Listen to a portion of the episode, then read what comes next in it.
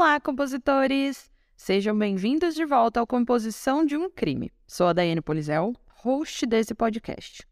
Já aproveita que está aqui no início do episódio e clica aí para seguir e avaliar o Composição de um Crime no Spotify, na Aurelo, na Resso, na Apple Podcast ou onde você estiver me ouvindo.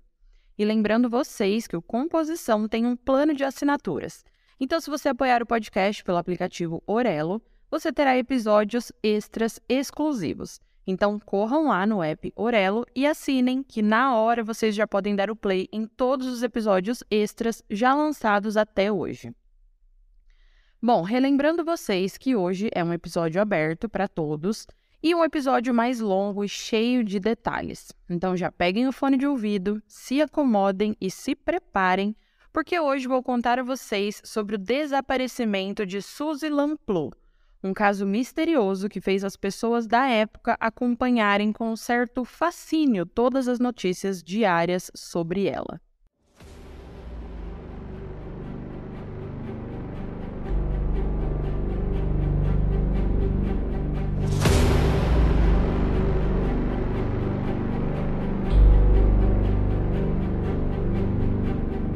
Se você está procurando um podcast de true crime com muitos detalhes, muitas informações e pitadas de análises psicológicas, pegue seu fone de ouvido, se acomode e se prepare porque você está no lugar certo.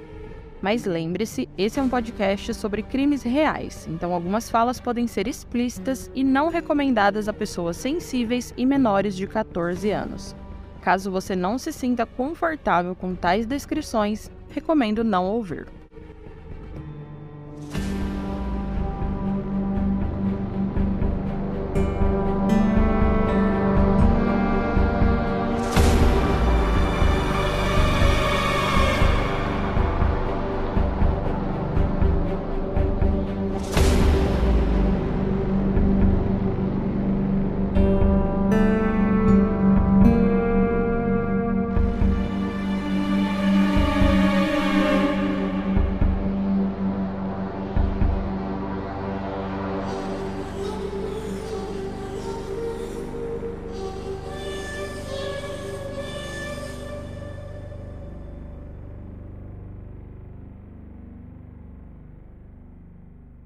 Hey, você se interessa por crimes reais, serial killers, coisas macabras e tem um senso de humor um tanto quanto sórdido? Se sim, você não está sozinho. Se você precisa de um lugar recheado de pessoas como você, venha conhecer o podcast Pátria Amada Criminal. Todas as semanas tentamos entender o pior da humanidade. Nesse processo a gente ri, chora, fica brava, fofoca, porque afinal de contas é assim que a gente fala quando está entre amigos. Suas novas melhores amigas trevosas estão aqui no Pátria Amada Criminal.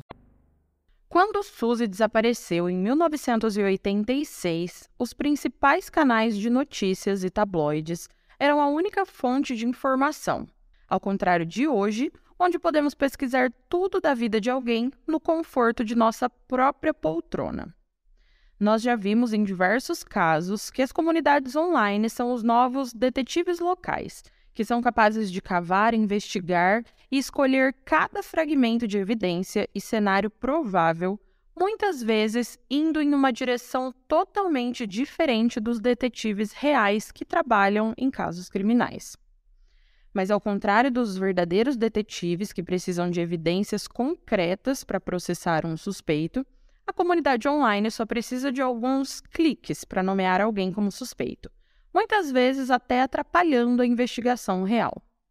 Do mesmo jeito que os médicos se irritam quando vamos lá no Google procurar o que pode ser aquela dor nas costas ou aquele resfriado que não passa, os detetives também não devem curtir muito esses grupos online se envolvendo em investigações.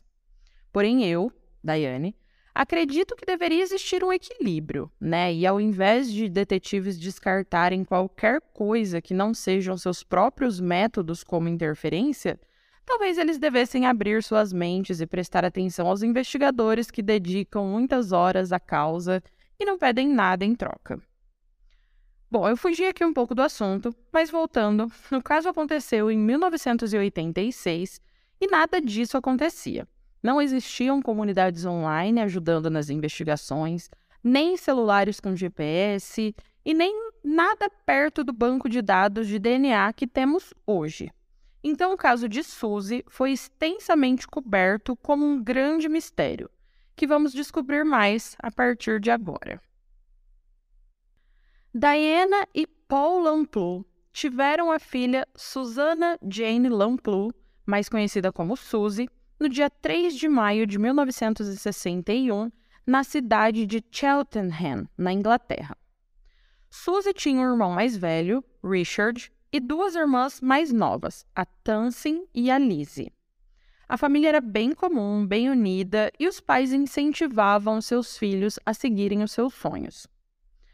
Na década de 1980, a Grã-Bretanha viu um grande crescimento econômico e Suzy, que trabalhava como esteticista num navio cruzeiro, viu uma oportunidade de ganhar muito dinheiro no ramo imobiliário.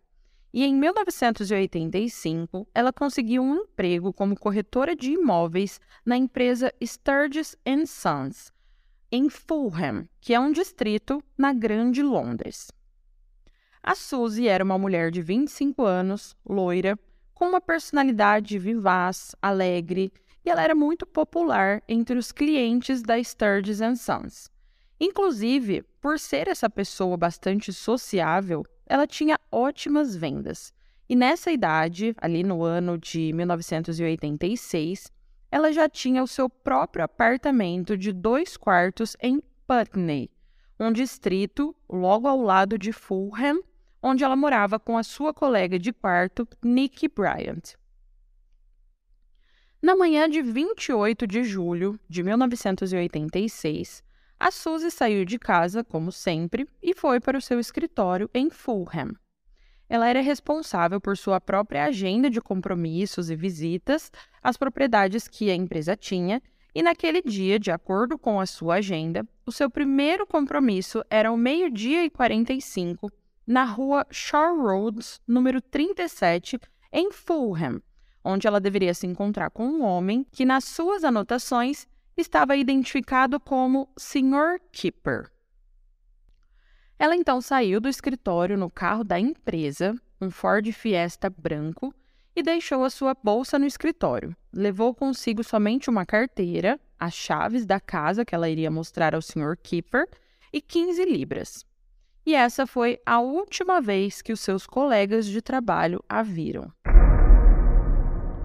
Quando a Suzy não voltou ao escritório no final do dia, seu chefe e seus colegas ficaram preocupados. Não era típico dela se ausentar do escritório sem deixar alguém saber onde ela estava ou o que ela estava fazendo. O seu gerente então verificou a agenda da Suzy e descobriu que o único compromisso registrado era ao meio-dia e 45 com o Sr. Keeper. Porém, esse homem, o Sr. Keeper, não era conhecido de ninguém na Sturgis Sons, e portanto eles não puderam ligar para ele para saber se ele sabia onde a Suzy estava ou se ela tinha realmente comparecido é, à visita, conforme constava na sua agenda. E por volta das 5 horas da tarde, esse gerente ligou para a mãe de Suzy, a Diana, para ver se ela tinha notícias da filha, mas ela não tinha e ela sugeriu que eles procurassem a filha na casa onde ela iria mostrar a casa para o Sr. Keeper. E o gerente disse que eles já tinham ido lá, já tinham verificado e ela não estava lá. O pânico então se instalou e, após ligar para todos os hospitais da região, o desaparecimento de Suzy foi comunicado à polícia. Os policiais revistaram a propriedade da rua Shore Roads, mas não havia sinal de Suzy. Em seguida, eles questionaram os vizinhos para ver se alguém tinha notado uma jovem mais cedo naquele dia e vários disseram que sim. Um vizinho confirmou que uma mulher estava do lado de fora da propriedade com um homem bem vestido, de aparência profissional, na casa dos 30 anos, com o cabelo penteado para trás. Ele disse que o homem chegou numa BMW de cor escura e outro vizinho também disse que viu os dois saindo da propriedade alguns minutos depois do horário combinado, então alguns minutos depois do meio-dia e 45. De acordo com vários outros avistamentos, um casal que correspondiam à mesma descrição foi visto em um parque local, rindo e bebendo champanhe. Então, um pouco mais tarde, esse mesmo casal teria sido visto discutindo dentro de um BMW escuro. O carro da empresa de Suzy não tinha sido encontrado na rua Shore Roads, nem no endereço da casa dela, que foi revistado logo em seguida por detetives acompanhados do seu pai, o Paul Amplu. No entanto, mais tarde naquela noite, o carro da empresa foi localizado do lado de fora de uma propriedade na Stevenage Road, na rua Stevenage. Compositores, eu sei que parece um pouco confuso esse monte de nome de ruas, mas eu vou colocar as imagens desse caso no Instagram e lá vai ter uma, uma foto de um mapa para vocês se localizarem e verem que todas essas informações eram relativamente perto. Eram localidades não tão longe assim umas das outras. Mas enfim, voltando aqui, essa propriedade que o carro foi encontrado também estava listada na imobiliária Sturges Sons, sugerindo que possivelmente a Suzy estava mostrando essa segunda propriedade para o Sr. Keeper, ou ela havia se encontrado lá com algum outro cliente. Porém, após algumas análises ali no local mesmo, foi constatado que não era a Suzy que havia dirigido o carro até ali, pois o banco do motorista estava totalmente para trás, indicando que alguém bem mais alto que ela se sentou para dirigir o carro. Em uma inspeção mais detalhada, eles descobriram que o carro parecia ter sido estacionado às pressas, porque o freio de mão não tinha sido acionado e a porta do motorista estava destrancada. Já a porta do passageiro estava trancada e a carteira da Suzy tinha sido deixada naquele bolso que tem do lado da porta do motorista, sabe aquele espaço para colocar coisas? Aquele compartimento que tem na porta. A polícia então imediatamente suspeitou de um crime e providenciou para que o rio Tamisa fosse revistado, porque ele ficava bem nas proximidades ali do carro abandonado da Suzy. Vocês vão ver na foto do Instagram que esse rio era a divisão entre o distrito de Fulham, que era onde a Suzy trabalhava, e o distrito de Putney, que era onde a Suzy morava. E essa rua onde o carro foi encontrado era somente algumas quadras ali do rio. As pessoas que supostamente avistaram Suzy e aquele homem misterioso num BMW fizeram um retrato falado desse homem e esse desenho foi divulgado para a imprensa. Bom, a mãe de Suzy disse que apesar da filha ter um namorado que era de conhecimento geral, a Suzy, nas últimas semanas, teve alguns encontros com um homem que a mãe não sabia o nome, mas que a Suzy mencionou que morava ou trabalhava em Bristol, que é uma cidade na Inglaterra, mais ou menos duas horas, duas horas e meia de Londres. A Suzy também confidenciou que havia terminado com esse homem misterioso na semana anterior, porque ela suspeitava que ele tinha já uma namorada ou esposa em Bristol e ela, na verdade, tinha ficado com um pouco de medo dele. E ela mencionou isso, essa mesma coisa, essa mesma informação para outros amigos e outros membros da família. Pensando no namorado como um possível suspeito por talvez ter descoberto que a Suzy estava saindo com outro homem, a polícia foi lá interrogar esse suposto namorado dela, bem como a sua colega de apartamento mas os dois tinham álibis para quando a Suzy desapareceu e rapidamente eles foram desconsiderados como suspeitos. Agora voltando ao carro abandonado na rua Stevenage. Uma vizinha disse que notou o carro estacionado ali por volta do meio-dia e 45 daquele mesmo dia. Porém, essa era a hora em que a Suzy deveria estar na Shore Roads com o Sr. Keeper, de acordo com a agenda dela. E uma amiga de Suzy também disse que viu ela no Fiesta Branco saindo de Putney por volta do meio-dia e 45 e que tinha um homem no banco do passageiro. Mas, gente, a Suzy não poderia estar em três lugares ao mesmo tempo, né? Então, qual dessas pessoas estava falando a verdade ou minimamente tinha certeza da hora em que viu a Suzy? Os colegas da Suzy disseram aos detetives que ela recebeu muitos telefonemas nos dias anteriores ao desaparecimento e que também recebeu um buquê de rosas vermelhas no escritório de um homem misterioso. Inicialmente, pensou-se que Suzy poderia ter sido atraída para a propriedade por alguém que se passava por um cliente, Mas não demorou muito para que a polícia começasse a pensar que a Suzy era mais do que um simples alvo e que, na verdade, aquele talvez fosse um sequestro planejado. A polícia imediatamente suspeitou que a Suzy conhecia o Sr. Kipper e que ele provavelmente era o homem de Bristol.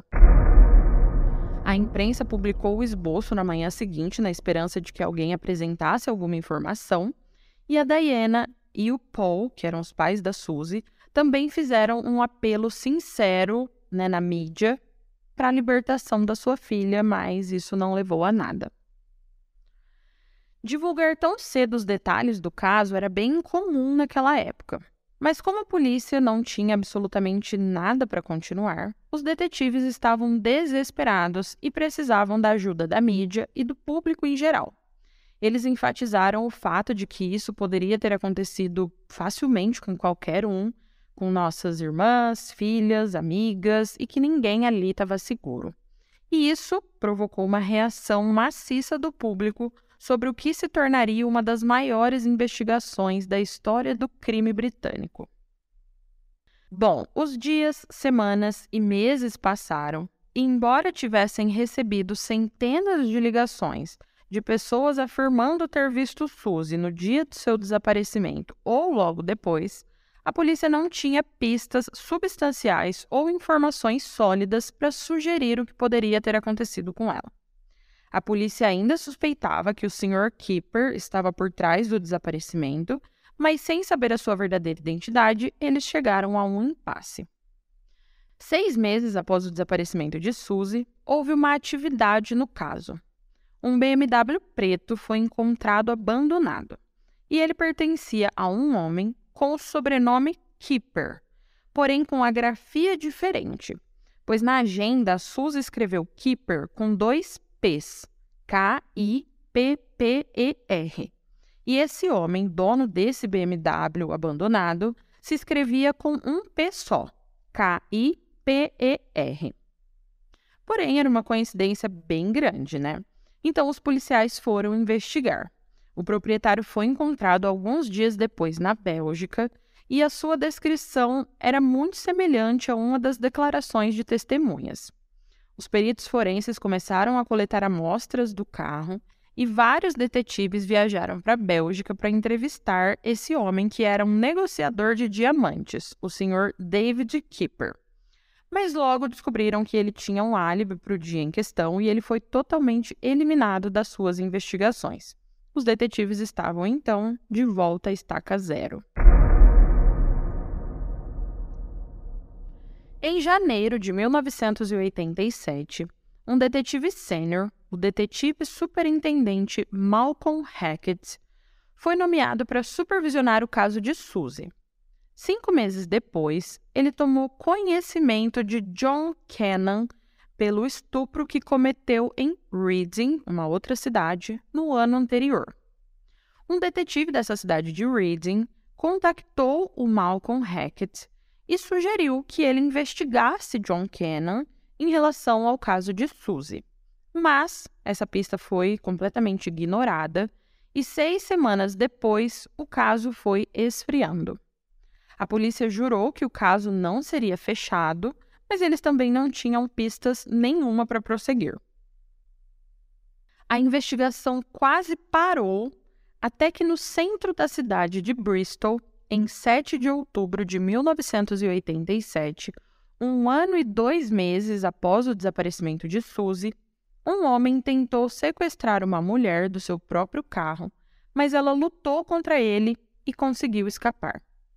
No dia seguinte, 8 de outubro de 1987, uma mulher de 29 anos, a Shirley Banks, foi dada como desaparecida de um estacionamento em sua cidade natal, Bristol. Agora vamos pausar um pouquinho a história de Suzy para falar sobre esse evento e depois, então, retomamos a história paralelamente à história de Suzy. Shirley Banks, nascida Shirley Reynolds, era a mais velha de três irmãs. Quando a Shirley acabou a escola, ela se matriculou na Bristol Polytechnic para um curso de administração de empresas. E em 1980, a Shirley conhece Richard Banks e os dois logo começam a morar juntos. Depois de alguns meses, eles fizeram uma hipoteca e, animados, compraram sua própria casa em Bristol. Em 1986, a Shirley comprou um carro modelo Mini Cooper Clubman, da cor laranja, para poder ir e vir do seu trabalho, que era uma empresa de vestuário, onde ela trabalhava como gerente. E em 1987, ela e o Richard se casaram. Amigos e familiares descreveram o relacionamento dos dois como um casal feliz embora todo mundo soubesse que eles tinham alguns problemas, mas nada tão grande assim. Na quinta-feira, 8 de outubro de 1987, a Shirley preparou uma xícara de chá para o Richard antes de se despedir e sair para trabalhar. Eles combinaram de se encontrar mais tarde naquela noite, porque a Shirley planejava ir às compras depois do trabalho para comprar um vestido. A Shirley então foi vista pela última vez por uma amiga colega de trabalho, pouco antes das sete e meia da noite, numa loja onde as duas foram para que a Shirley comprasse o tal vestido. E poucos minutos depois das sete e meia da noite, a caixa dessa loja disse que a Shirley pagou pelo vestido e saiu. Shirley combinou de encontrar Richard em um bar naquela noite, mas ela nunca apareceu. O Richard então começou uma busca em todos os outros bares ali da área, pensando que eles poderiam ter se confundido em qual bar era o encontro. Mas quando ela ainda assim não apareceu na manhã seguinte, ele ficou apavorado e temeu o pior. No entanto, quando ele ligou para o local de trabalho da Shirley, ele foi informado que ela já havia ligado dizendo que estava doente. Essa notícia confundiu Richard e impediu ele de relatar o desaparecimento dela imediatamente. Ele pensou que, como a Shirley ligou para o trabalho naquela manhã, talvez ela não tivesse nenhum apuro. Às vezes ela só estava na casa dos pais ou na casa de amigos, tivesse ficado doente e realmente estivesse em algum outro lugar sem o avisar. Porém, quando chegou a noite e ela ainda não tinha voltado para casa, o Richard ligou para todos os hospitais. E quando recebeu uma negativa para o nome da Shirley, ele finalmente foi à polícia. E como vocês imaginam, ele imediatamente se tornou o principal suspeito. Porém, só por um tempinho, porque a polícia mesmo percebeu que não tinha nada de concreto que o ligasse ao desaparecimento dela. E após receber essa denúncia de desaparecimento, a polícia começou a investigação e eles perceberam que o carro da Shirley também tinha sumido. Mas fora isso, eles não conseguiram descobrir nada mais. Até que em 29 de outubro daquele ano, em uma loja de roupas, duas mulheres foram ameaçadas com uma faca por um homem usando um capacete. Uma das mulheres conseguiu escapar e começou a gritar na rua. O agressor então ficou assustado com aquela reação e saiu correndo. Dois homens que estavam passando na rua viram toda aquela situação e tentaram correr atrás daquele agressor, mas o agressor foi mais rápido e eles o perderam de vista. A polícia então foi chamada e começou a refazer os passos desse agressor. E um pouquinho mais à frente, eles encontraram uma bolsa escondida na rua contendo um capacete e uma faca ensanguentada. A polícia acredita que o suspeito tenha se machucado durante a perseguição e deixado aquela bolsa escondida ali com essas evidências. Um pouquinho mais adiante na rua, naqueles minutos, a polícia avistou um homem andando casualmente. E eles pararam esse homem para fazer uma inspeção aleatória, como eles estavam fazendo com algumas outras pessoas ali na rua.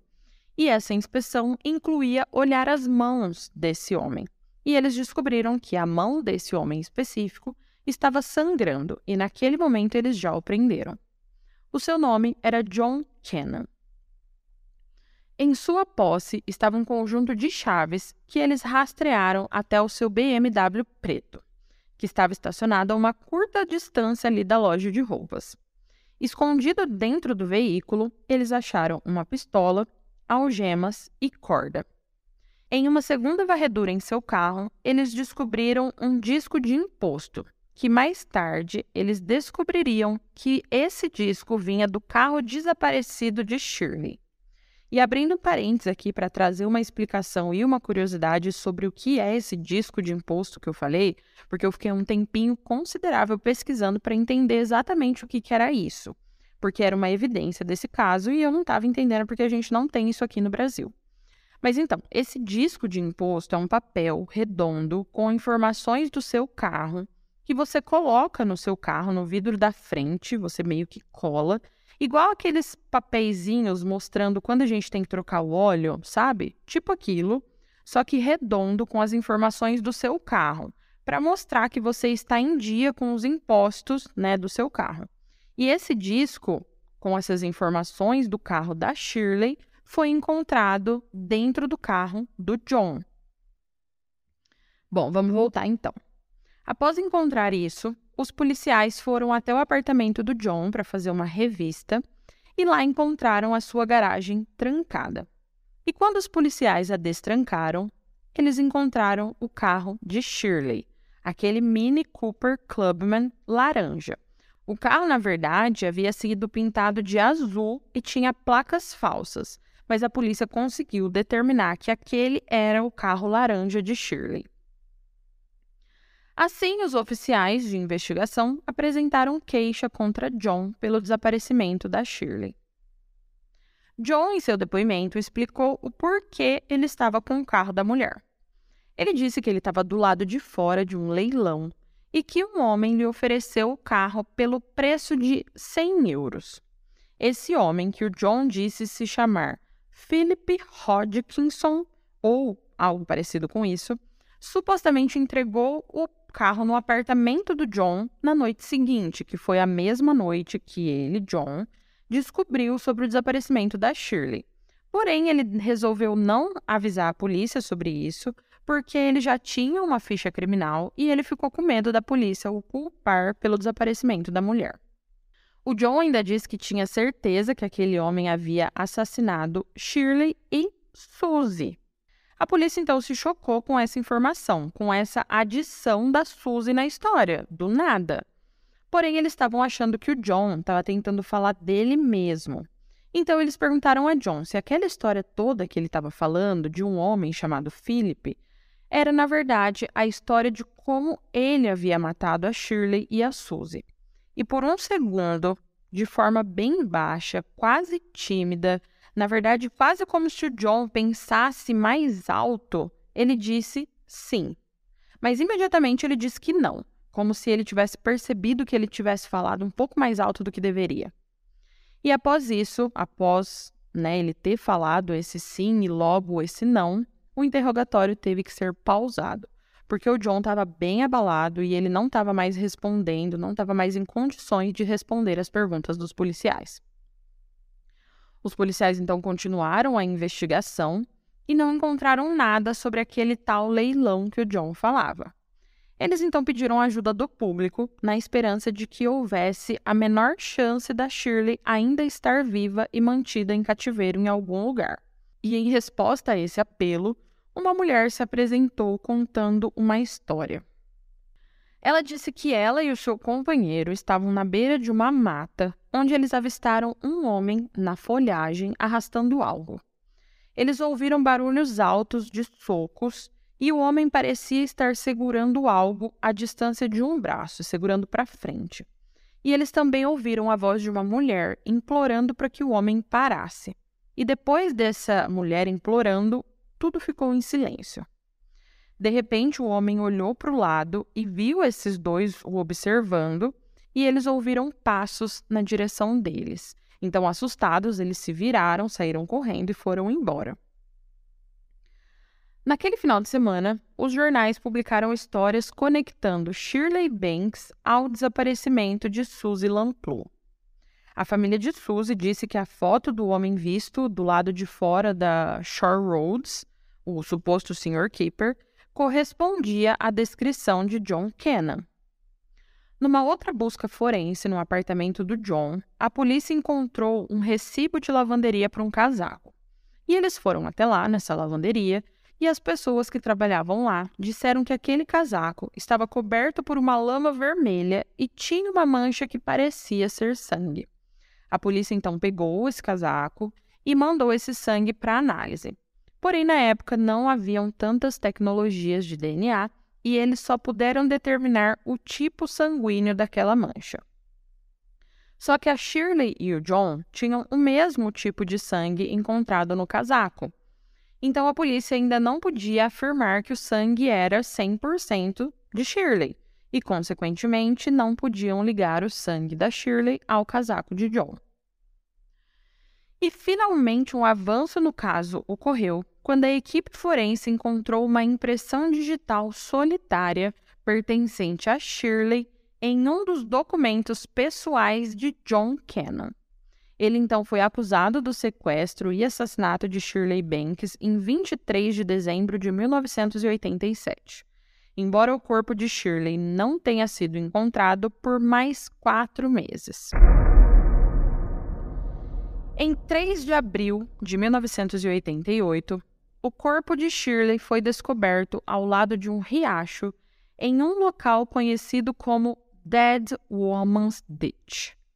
Ela havia sido morta por vários golpes na cabeça com um objeto pesado, como uma pedra, por exemplo, e o seu crânio foi estilhaçado.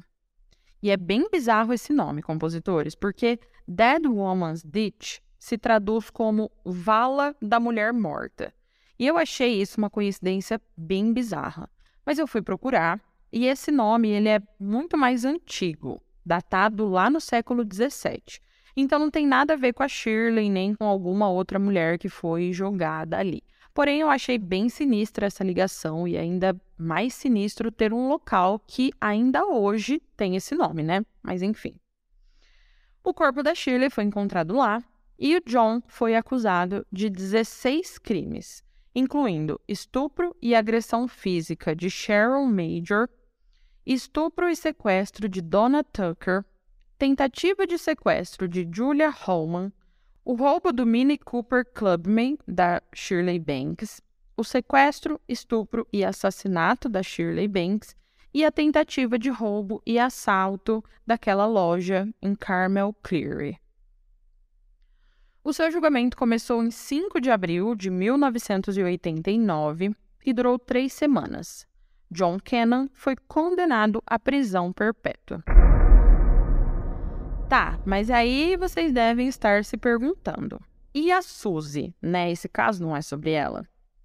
Mas calma, compositores. Lembram que lá em 1987, o detetive Malcolm Hackett havia sido contatado por um outro detetive e esse falou para ele investigar o John? Então, em 1989, após a prisão do John, o detetive Malcolm finalmente foi conversar com ele sobre o desaparecimento da Suzy. Porém, o John negou seu envolvimento nesse crime e, na verdade, ele nega até hoje. Anos se passaram após o desaparecimento de Suzy e, em 1990, esse detetive Malcolm deu uma declaração falando que não haviam mais pistas para serem investigadas e nem mais caminhos para se investigar. Então o John não seria mais interrogado em relação a Suzy. A Suzy foi oficialmente declarada morta em 1994.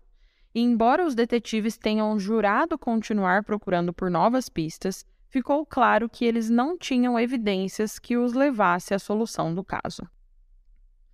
Em março de 1999, a Scotland Yard montou uma equipe especial de detetives, liderada pelo detetive-chefe Barry Webb, para investigar casos de assassinatos não resolvidos. Barry Webb escreveu uma revisão de suas descobertas no caso Suzy e ficou perturbado com a abordagem que o detetive Malcolm Hackett havia adotado ele recomendou que a Polícia Metropolitana iniciasse uma investigação totalmente nova desse caso. E então, em maio de 2000, a polícia reabriu o caso de Suzy e ele foi assumido pelo detetive sênior Jim Dick. 26 mil pistas da investigação original, anteriormente que eram escritas em fichas, foram transferidas para um banco de dados de computador. Mais uma vez, John Cannon foi questionado longamente sobre o desaparecimento de Suzy. E com os avanços dos testes forenses, eles esperavam poder fazer alguma descoberta. Os policiais vasculharam as milhares de anotações feitas na investigação original e estudaram várias teorias diferentes sobre o caso. Logo ficou claro para eles que as oportunidades haviam sido perdidas devido à enorme quantidade de informações enviadas que criaram pistas falsas. Eles reinvestigaram todos os suspeitos originais e conseguiram eliminar todos exceto um, John Kennan. Com novos olhos nesse caso, algumas pistas circunstanciais vieram à tona. E eu vou falar algumas delas aqui. Um homem que estava correndo afirmou ter visto Suzy discutindo com outro homem dentro de um BMW preto. E como vimos, o John dirigia um BMW preto no dia que ele foi pego pela polícia. Na época do desaparecimento de Suzy, uma mulher alegou que John bateu em sua porta e perguntou se poderia ver a sua casa que estava à venda. A mulher se sentiu um pouco estranha, mas concordou com aquele pedido. Mas o John não ficou por perto quando percebeu que o marido da mulher estava em casa. Houve vários outros ataques a mulheres que vendiam suas casas na região. Uma outra mulher alegou ter visto John olhando para a janela do escritório da Suzy um dia antes dela desaparecer. E Gilly Page se apresentou e contou uma estranha conversa que teve com seu então namorado na época, John Kennan. Ele disse a ela que Suzy havia sido morta e enterrada no terreno de um quartel abandonado do exército. Porém, naquele momento ali em que a Gilly estava contando isso para a polícia, o quartel já tinha sido vendido, destruído e um conjunto habitacional havia sido construído no seu lugar. E fazer uma busca completa nessa área significaria demolir casas, tirar pessoas de dentro das suas próprias casas, o que os detetives não poderiam justificar com base em uma observação de anos antes que uma pessoa estava contando. No entanto, eles procuraram o que puderam, mas não encontraram nada. A polícia também revistou novamente o Dead Woman's Ditch, onde o corpo da Shirley Banks foi encontrado, mas também não encontraram nada lá. John Kennan ainda é o único suspeito no caso de Suzy. Ele estava lá naquela área, ele tinha acesso a um BMW de cor escura, ele foi visto olhando pela janela da imobiliária onde o Suzy trabalhava, um homem misterioso comprou uma garrafa de champanhe perto da propriedade de Shore Roads. A Suzy recebeu um buquê de flores e uma garrafa de champanhe dias antes de desaparecer, e a lista continua, a riqueza de material é enorme. Os detetives acreditam que ele é o assassino, mas o sistema de justiça teme que não haja provas suficientes para uma condenação, e a investigação ainda está em andamento. E vamos agora descobrir um pouco mais sobre quem era John Kennan. John sempre foi relatado como um homem bonito, que fazia sucesso entre as mulheres. Ele havia nascido John David Gies Kennan em 20 de fevereiro de 1954 e era o filho do meio de três filhos. Sua descida para uma vida de crime começou com apenas 14 anos de idade quando ele agrediu uma mulher numa cabine telefônica colocando a mão na saia dela. Ele recebeu 12 meses de liberdade condicional por esse crime. Aos 17 anos, abandonou a escola e ingressou na Marinha Mercante, período que durou apenas três meses. Quando ele voltou para casa, aceitou o cargo de vendedor de carros usados na empresa do seu pai. Ele namorou e mais tarde ficou noivo de June Vale, uma bela jovem florista com quem se casou em 1978. June teve uma filha, mas ele os deixou em 1980 por uma mulher mais velha, a Cheryl Majors, que já tinha dois filhos. O relacionamento com Sharon durou alguns meses, mas ela terminou com ele depois que ele ficou com muito ciúme quando ela disse que pretendia passar o dia de Natal com os filhos e o ex-marido. Alguns dias depois, ele apareceu na porta dela carregando uma garrafa de champanhe. Ela então permitiu que ele entrasse e concordou em passar uma noite romântica com ele pelos velhos tempos. mas John ficou violento durante o sexo e colocou as mãos em volta do pescoço dela a ponto dela não conseguir respirar. Ele disse a ela que iria matá-la naquela noite e colocou uma arma em sua cabeça. A arma, porém, era de mentira, mas isso foi o suficiente para Sharon, que tentou escapar, mas ele a pegou e os dois caíram da escada. A Sharon se machucou muito nessa queda e por algum motivo John ficou apavorado e chamou uma ambulância. E pasmem, quando a polícia chegou lá, a polícia atribuiu o caso a uma briga doméstica e não fez nada a respeito. A lista de crime de John era enorme incluía roubo, furto, assalto à mão armada, fraude e estupro.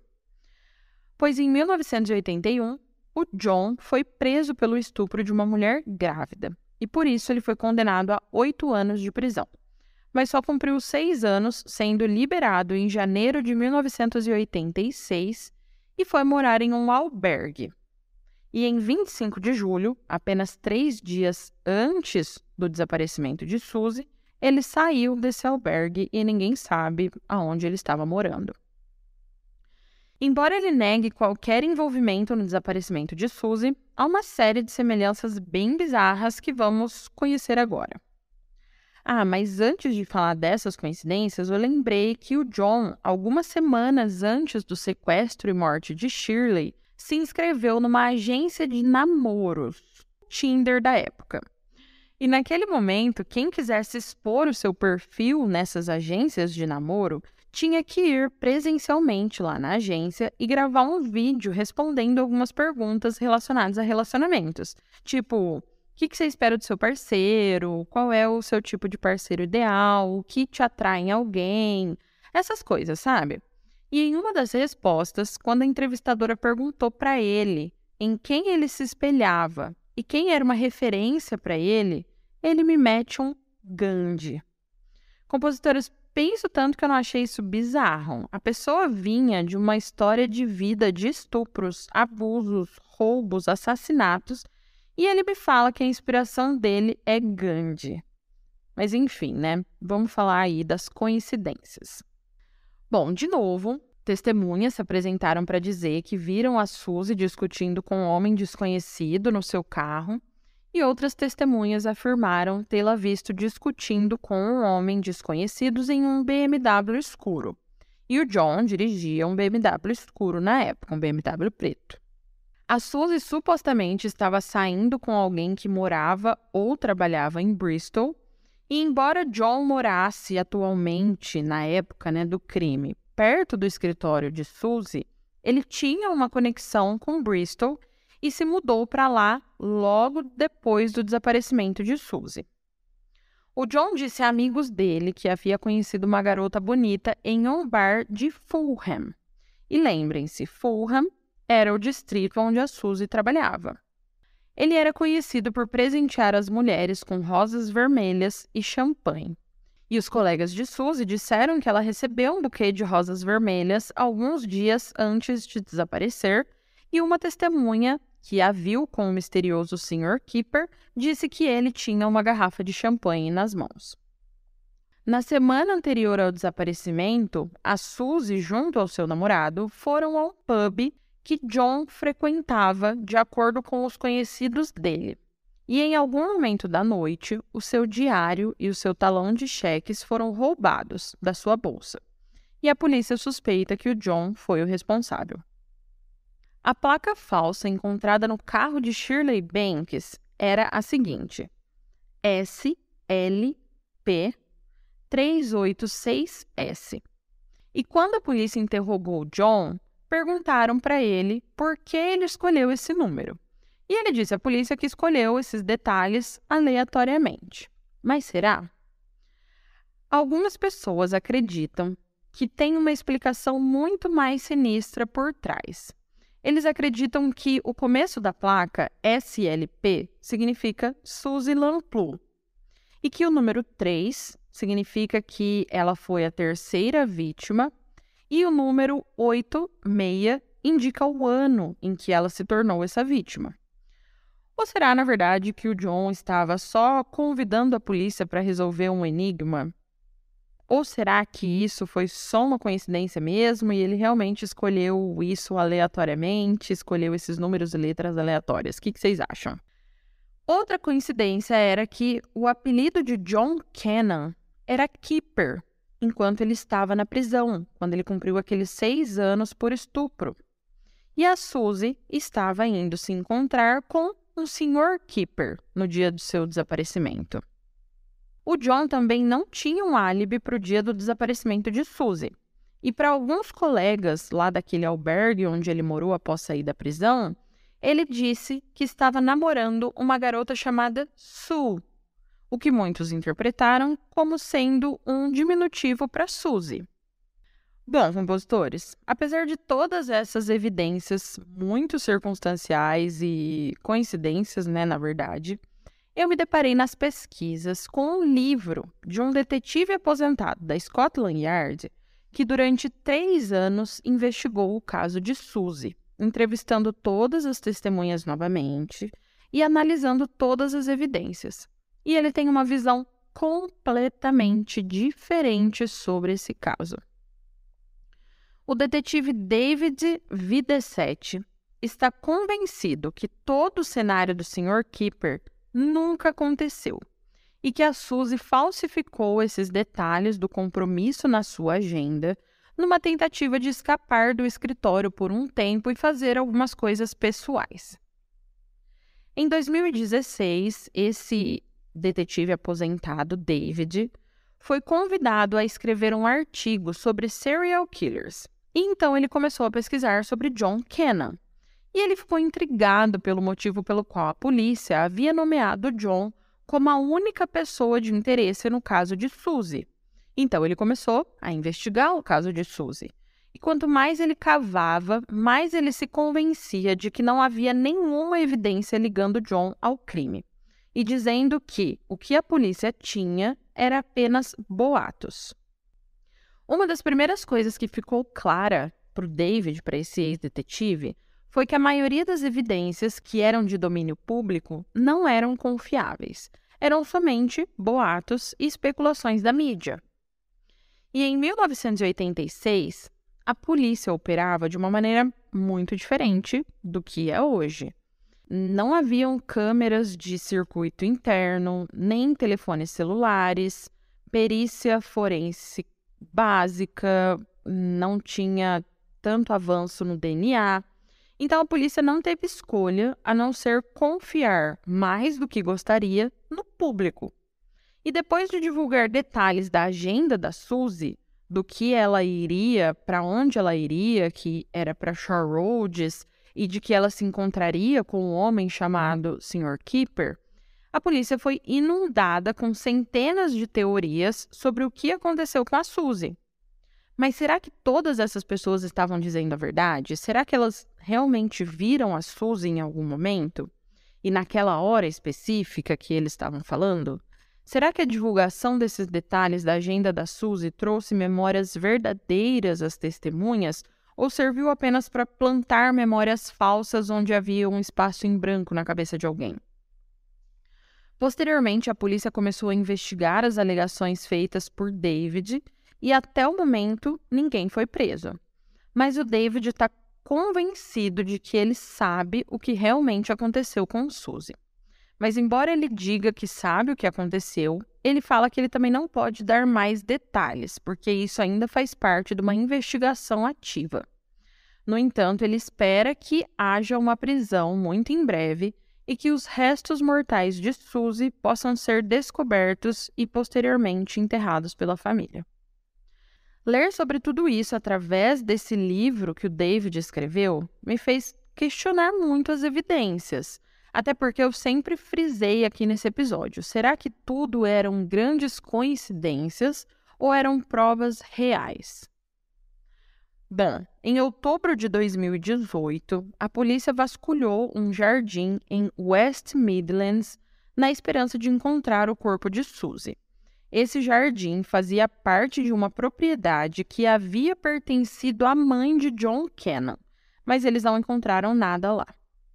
O John ainda hoje está preso, cumprindo sua pena de prisão perpétua, enquanto ele está lá, ele confessou diversas vezes para os seus companheiros de cela que ele era o assassino de Suzy.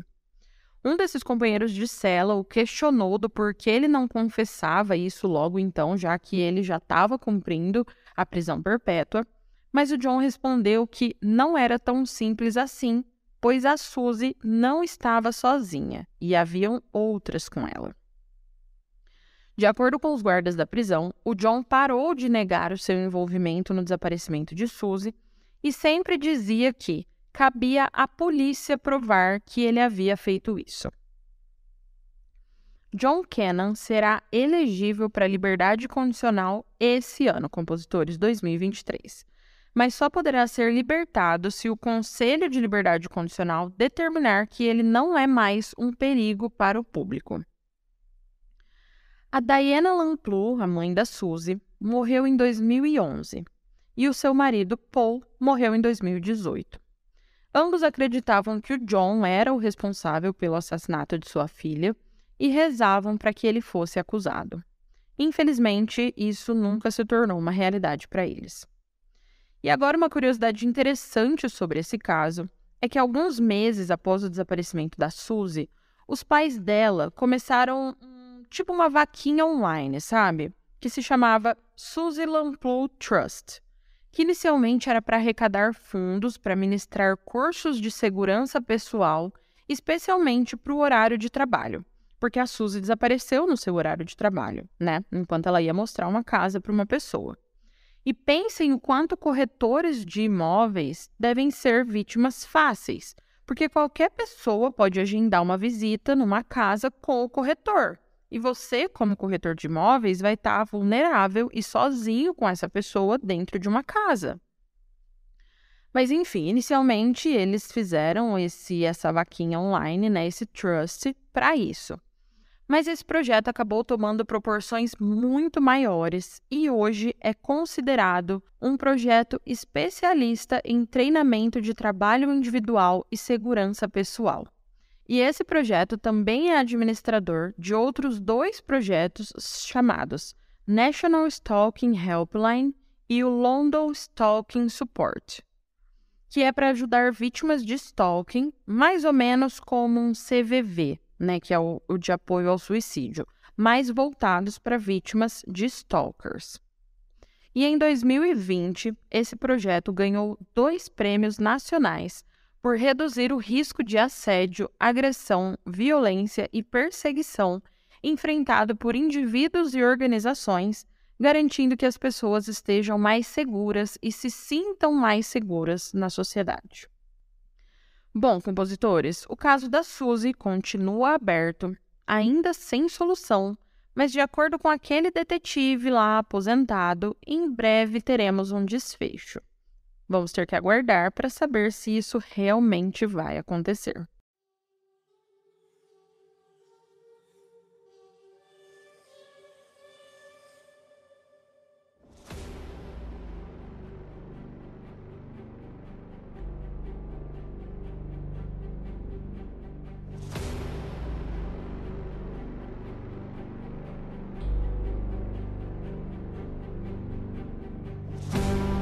Compositores, o caso de hoje chegou ao fim. O que, que vocês acharam?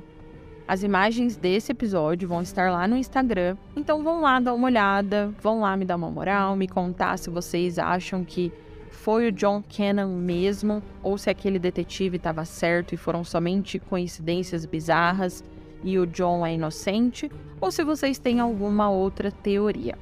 Não se esqueçam então de ir lá no Instagram, na postagem desse episódio, contar para mim se vocês já conheciam esse caso ou não e o que acharam dele.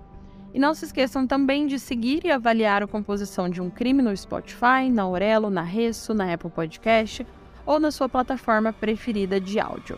E lembrando que o Composição de um Crime tem um plano de apoios e se você apoiar o Composição pelo app da Aurelo, vocês vão ter mais episódios extras exclusivos. Compositores, até o próximo crime.